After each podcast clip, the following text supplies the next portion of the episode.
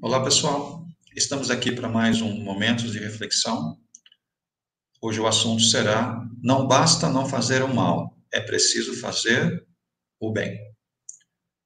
Esse texto é tirado de um material de Kardec, tá?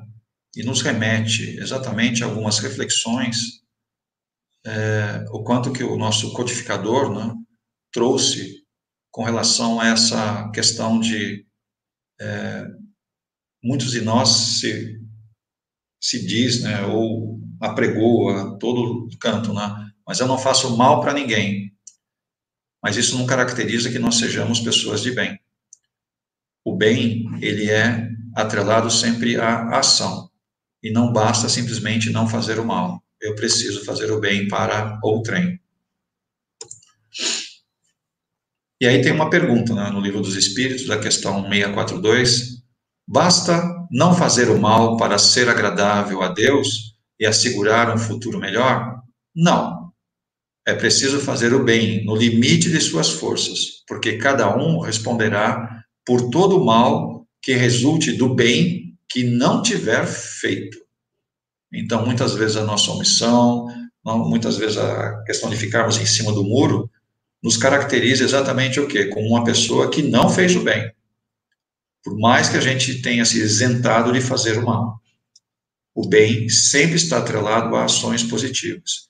E mesmo que nós não façamos nenhum mal para ninguém, desta nossa inobservância ou dessa nossa é, quietude, muitas vezes podem resultar questões muito maléficas a nós ou às pessoas que estão à nossa volta.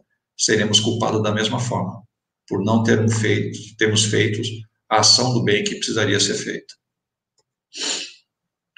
O bem e o mal que fazemos decorrem das qualidades que possuímos? Não fazer o bem quando podemos, e, portanto, o resultado de uma imperfeição. Se toda imperfeição é fonte de sofrimento, o espírito deve sofrer não somente pelo mal que fez, como pelo bem que deixou de fazer na vida terrestre. Isso está no Céu e Inferno, capítulo 8, capítulo 7, na primeira parte, o item sexto. Aqui também no, no, no Céu e Inferno, né, no capítulo 7, alguns exemplos, né? Angeli, Nulidade sobre a Terra, Bordeaux, 1862. Um espírito se apresenta espontaneamente ao médium sob o nome de Angeli. Respondei-vos de vossas faltas. Arrependei-vos de vossas faltas. A resposta: Não. Então, por que viestes até nós? A resposta: Para tentar. Não sois, pois, feliz? Não. Sofreis? Não. O que vos falta? A paz. Certos espíritos não consideram como sofrimentos senão aqueles que lhes lembrem as dores físicas. Tudo convindo é, que o seu estado moral é intolerável. Como pode a paz vos faltar na vida espiritual? Um lamento do passado. O lamento do passado é um remorso. Portanto, vos arrependestes? Não, é por medo do futuro. Que temeis? O desconhecido. Quereis dizer-me que os fizeste, que, eu, que fizestes na vossa última existência? Isso me ajudará, talvez, a vos é, esclarecer. Nada. Em qual posição social estáveis? Mediana. Fostes casada? Casada e mãe. Cumpristes com zelo os deveres dessa dupla posição? Não. Meu marido me entediava, meus filhos também. Como se passou a vossa vida? A me divertir na juventude e a me aborrecer na madureza.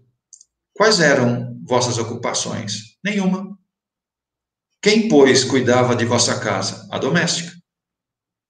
Não será nessa inutilidade que será preciso procurar a causa de vossos lamentos e de vossos temores? Talvez tenhas, tenhas razão. Não basta com isso convir.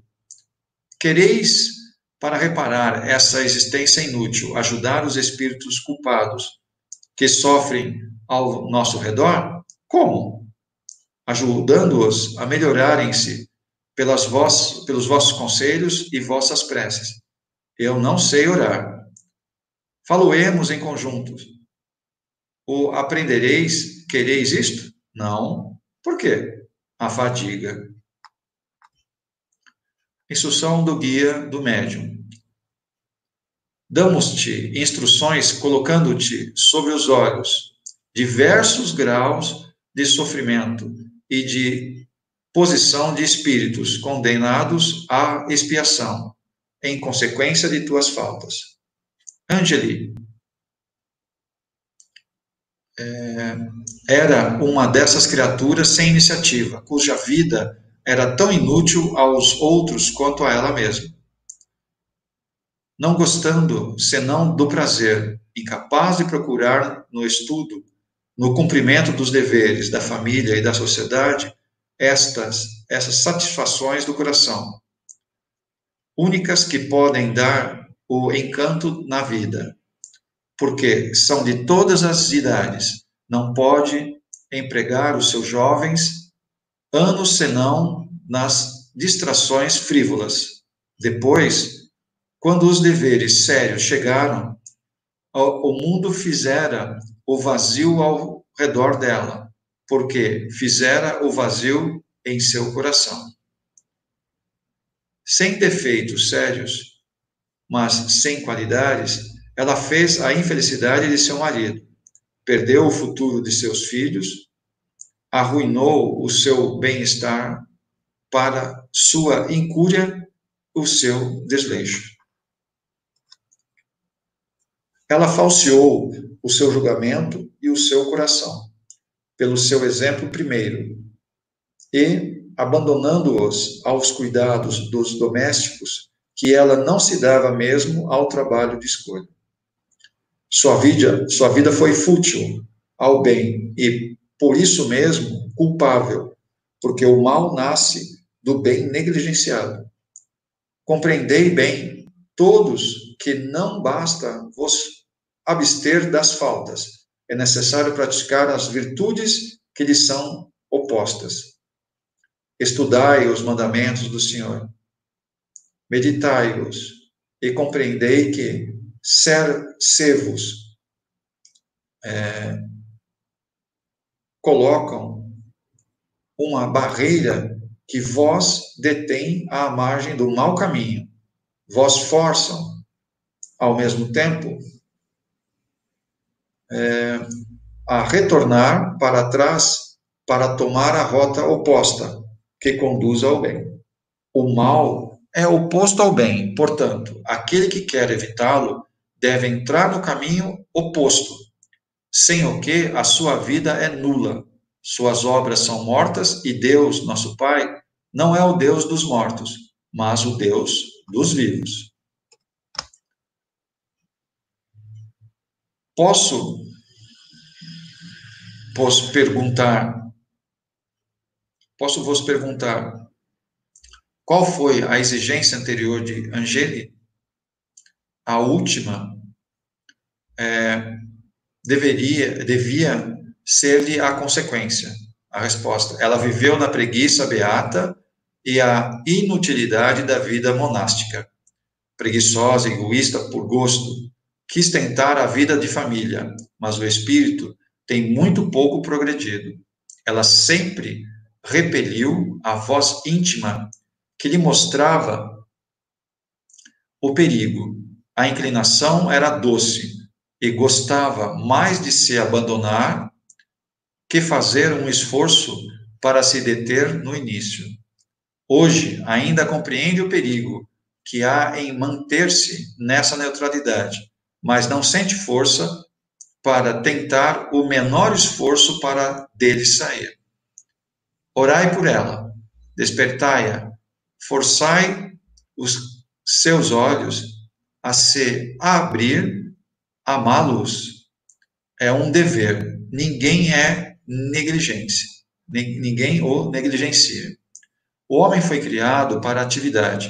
Atividade de espírito é a sua essência. A atividade do corpo é uma necessidade. Cumpri, pois, as condições de vossas existências, como espírito destinado à paz eterna. Com o corpo destinado ao serviço do espírito, o vosso corpo não é senão uma máquina submetida à vossa inteligência. Trabalhai, cultivai, pois a inteligência, a fim de que ela dê um impulso salutar ao instrumento que deve ajudá-la a cumprir a sua tarefa. Não a deixeis nem em repouso, nem em trégua. E lembrai-vos de que a paz é, a qual aspirais não vos será dada senão depois do trabalho. Portanto, assim como por longo tempo negligenciastes o trabalho, assim por longo tempo durará para vós a ansiedade de esperá-lo. Trabalhai, trabalhai sem cessar, cumpri todos os vossos deveres, sem exceção, cumpri-os com zelo, com coragem, com perseverança, e a vossa fé o sustentará. Aquele que cumpre com consciência a tarefa, a tarefa mais ingrata, a mais vil em vossa sociedade, é cem vezes mais elevado aos olhos do mais alto é, do que aquele que impõe essa tarefa aos outros e negligencia a sua. Tudo são degraus para subir ao céu. Não os quebreis, pois sob os vossos pés, e contai com que estáis cercados de amigos, que vos entendem as mãos, que vos estendem as mãos, e sustentam aqueles que colocam a sua força no Senhor. Todo esse material está no livro O Céu e o Inferno, segunda parte, capítulo 7. Acho que aqui já, a gente já teve uma ideia também de como podemos né, trabalhar a questão